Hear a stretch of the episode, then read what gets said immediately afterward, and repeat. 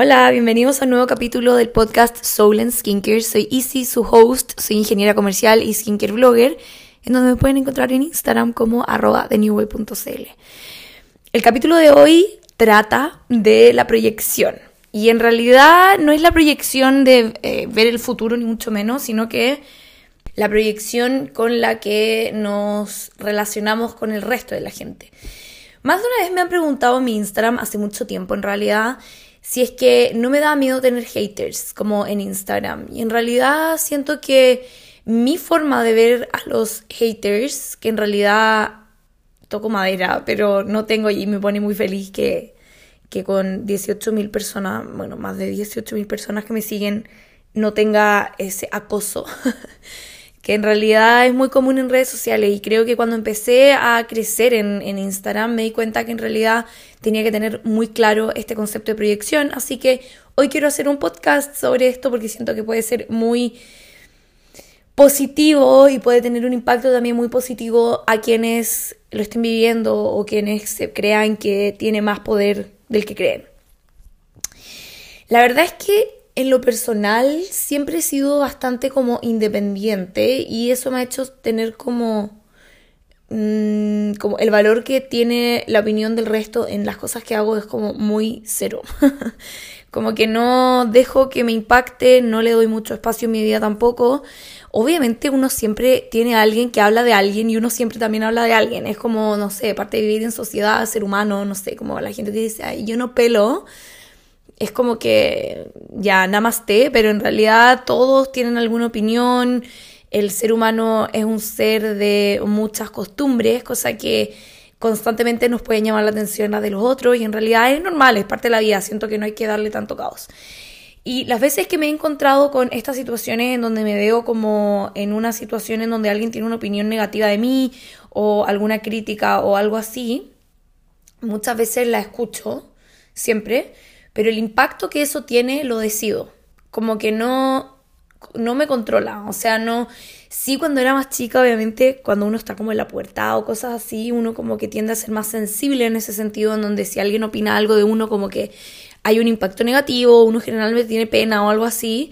Pero ya como en la vida más adulta, que yo sé que en The New Way la mayoría son ya, la mayoría mujeres y también hay hombres, pero la mayoría son adultas, o sea, entre 25 y 35 años, incluso más.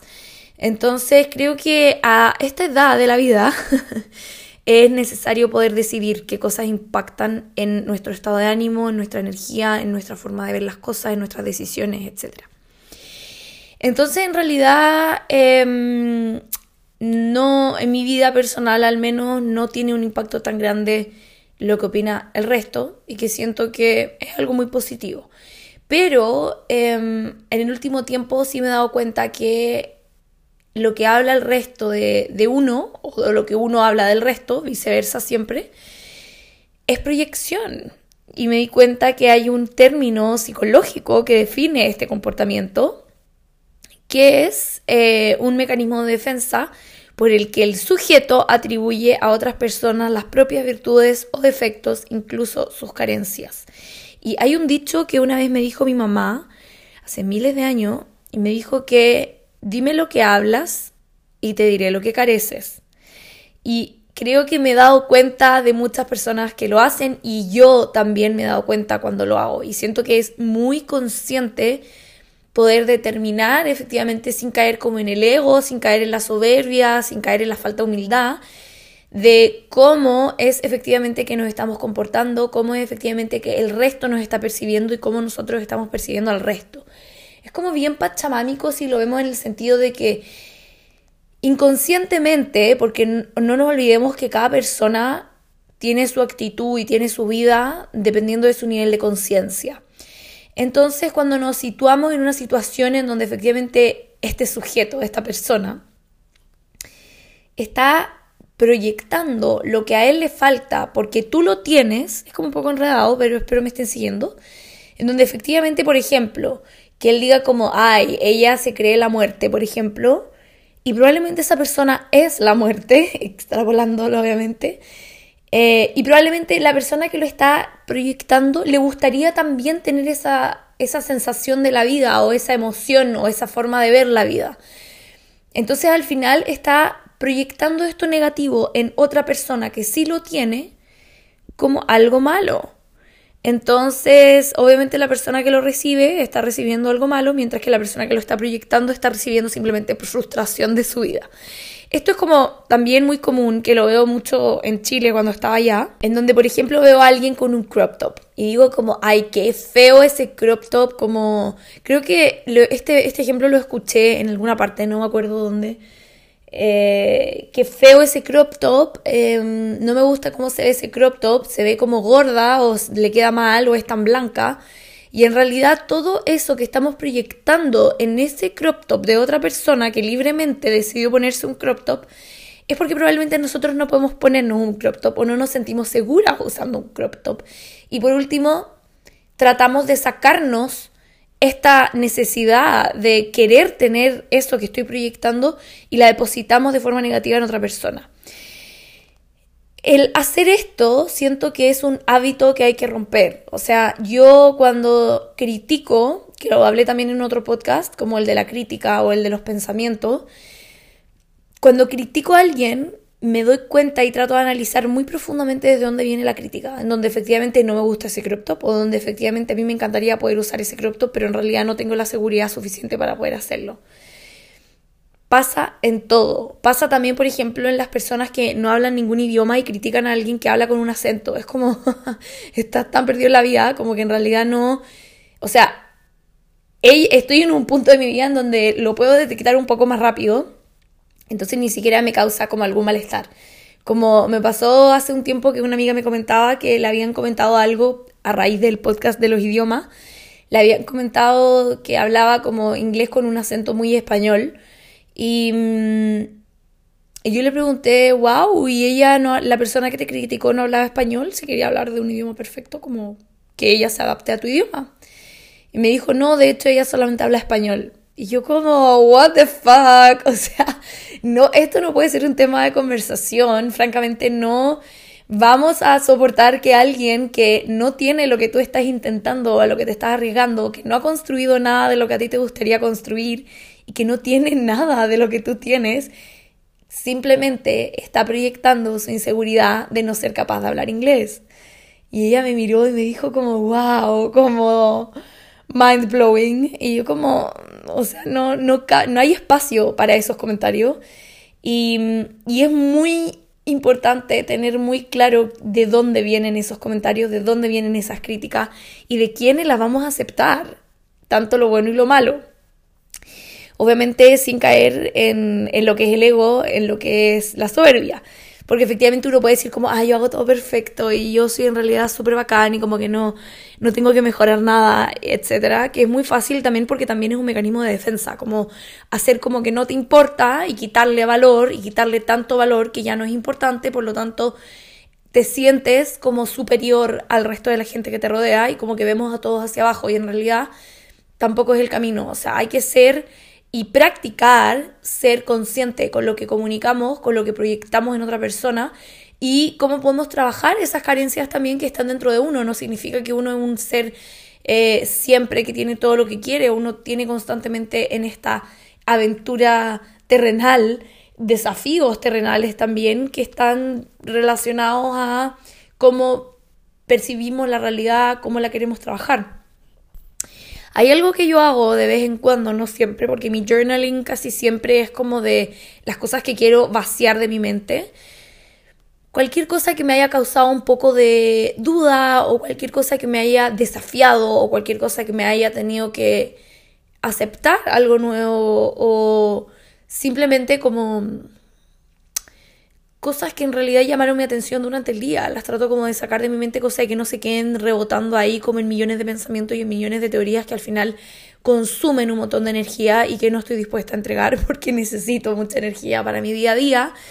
Tengo un trabajo que en realidad es muy desafiante en términos de concentración. Entonces no puedo darme el lujo de tener como mil pensamientos al día dando vuelta por ahí, sino que los saco y los escribo. Pero bueno, a lo que iba es que hago journaling, que es escribir.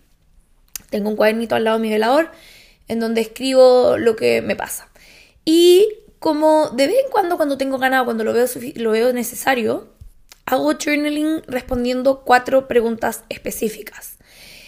La primera pregunta, o, como idea para empezar a escribir, es, ¿estoy consciente de mis habilidades? Dos puntos.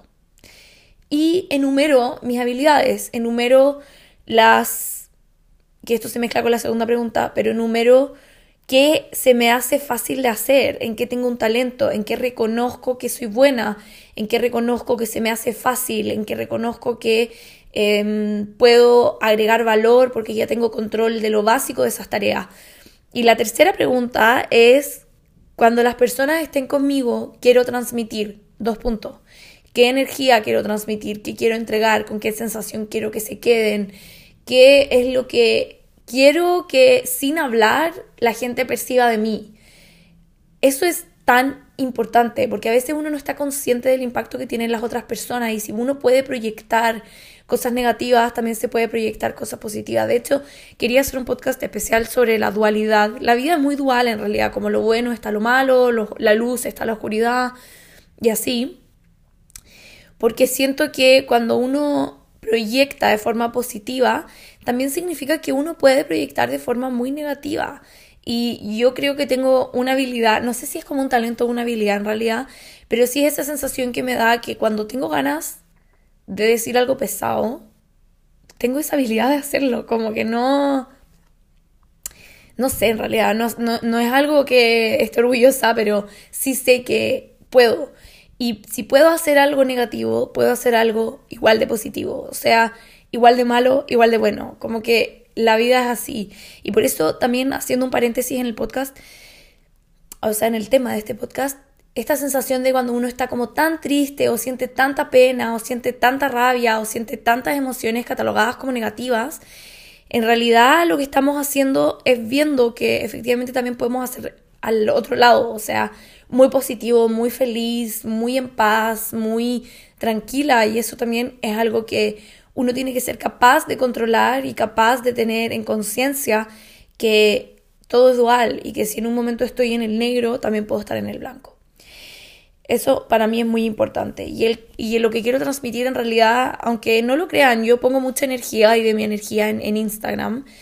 Y me pone muy feliz cuando al otro lado hay alguien que la recibe y que me lo dice, porque me hace consciente de lo que estoy transmitiendo y me confirma también qué es lo que se está recibiendo al otro lado.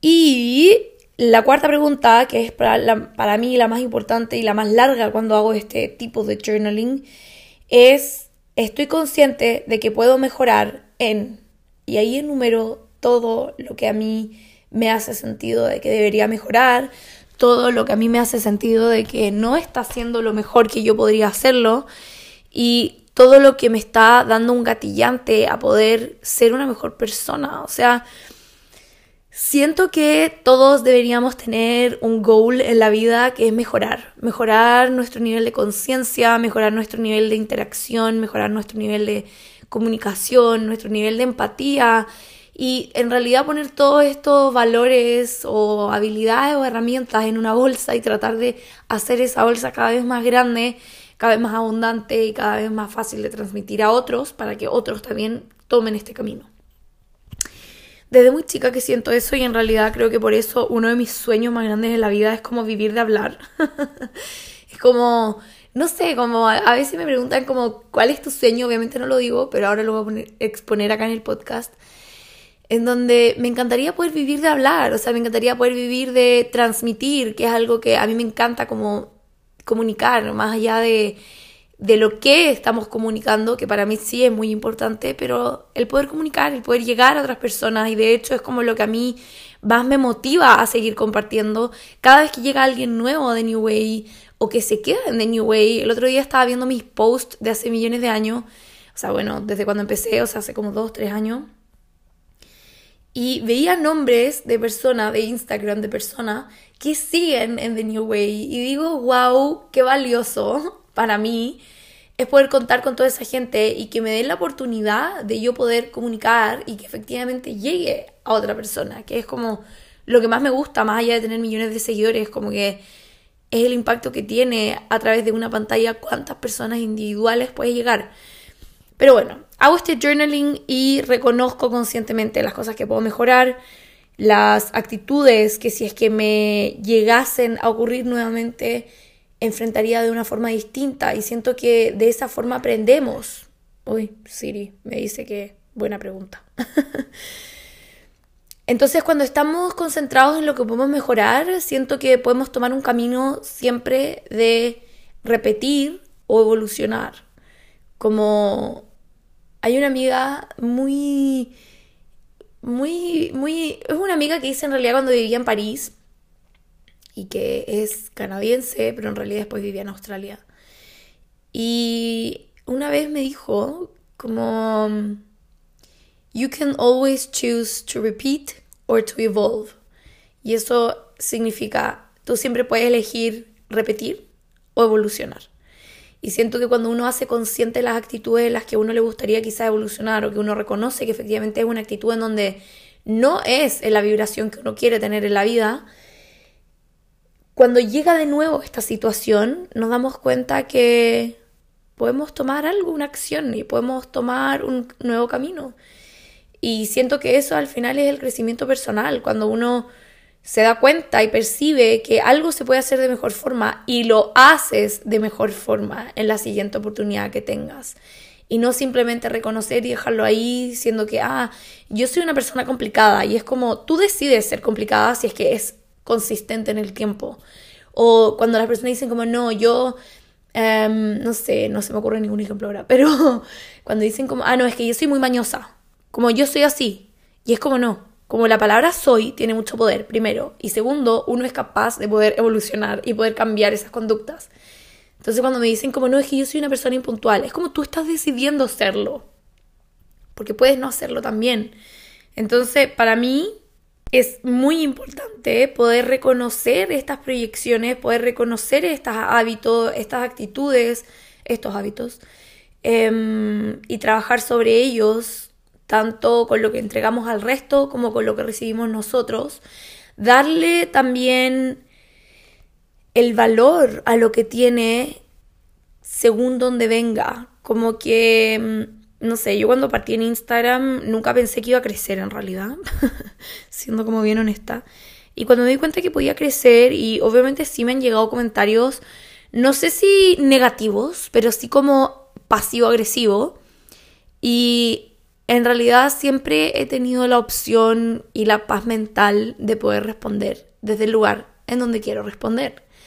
Y al final es como un espejo de esa persona en mí y que no voy a aceptar. O sea, yo no me voy a hacer cargo de las carencias de otras personas. O sea, son miles de personas las que me ven, son miles de personas las que pueden tener una opinión sobre mí. Yo no puedo manejar eso, yo no, no está dentro de mi control. Solo puedo controlar cómo me impacta a mí. Y siento que eso es como el nirvana de la, del crecimiento personal, el nirvana de, em, de la vida. como que siento que es como algo tan importante y cuando llegamos a ese punto como que ya siento que está todo listo en la adultez. El saber elegir qué nos impacta y cómo nos impacta. Y de hecho encontré una niña en Instagram una niña, en realidad una mujer, como ya no es una niña. Em, que en, realidad creo que es una mujer, de hecho, ahora ya no sé, pero que vi un, un, típico como quote en una foto, que ya se me olvidó de quién era, pero vi un, esa quote que decía como, a veces la suerte no es la vida, a veces la suerte es simplemente como tú decides percibir la vida. Y Creo que la meditación ayuda también un montón a esto de poder tener la tranquilidad mental de tus pensamientos en donde tú decides cómo entran las opiniones o actitudes o cómo impacta el entorno en ti. Y, y al fin y al cabo es como el balance de ser autocrítico y saber ser sabio también, porque les digo que no, uno no saca nada quitándole valor a todo sino que simplemente racionalizando y analizando desde un punto de vista más profundo que lo que simplemente se está viendo ahí. No sé, yo creo que esto lo aprendí porque he estado en distintas situaciones en donde distintas personas eh, han podido tener como, han podido como reach me out, o sea, como acercarse eh, de una forma que quizás está proyectando y que de una forma que quizás también justifico esa proyección. O sea, no es por ser como egocéntrica ni mucho menos, pero I'm very Capricornio. O sea, soy muy consciente de las cosas que agradezco, de las cosas que me resultan, de las cosas que pongo mi energía y esa energía se devuelve. Entonces creo que es algo que no todas las personas quizás lo tienen en su conciencia porque sí está disponible para todos, o sea, algo que está disponible para mí también está disponible para ti, pero es la forma en la que tú te acercas a ese algo que quieres tener la que influye en cómo lo recibes. Entonces, para mí ha sido un camino en donde al inicio era como, hoy tengo esto y a otra persona también le gustaría. Qué pena, como me siento culpable de tener esto bueno que me está pasando, porque a otras personas simplemente les incomoda que a mí sí y a ellos no. Entonces como que me he dado cuenta de que la forma en la que uno se lo toma y el entender que hay personas que están en otra sintonía, en otra vibración, en la vibración más baja, que encuentro que está como muy como mainstream, esto de como vibrando alto, vibrando bajo, pero es así, hay personas que se chupan la energía, hay personas que proyectan una energía muy negativa, no sé si les ha pasado, pero hay, hay amistades, hay personas que simplemente como que ven solamente lo oscuro de la vida y deciden quedarse ahí. Yo sé que a veces es más difícil poder ver esto, o sea, ver y darse cuenta de, lo que estamos efectivamente proyectando. Y otras veces no, porque quizás estamos más nublados o quizás estamos en un momento en donde no queremos ver el otro lado de la historia, como les decía, o sea, lo dual.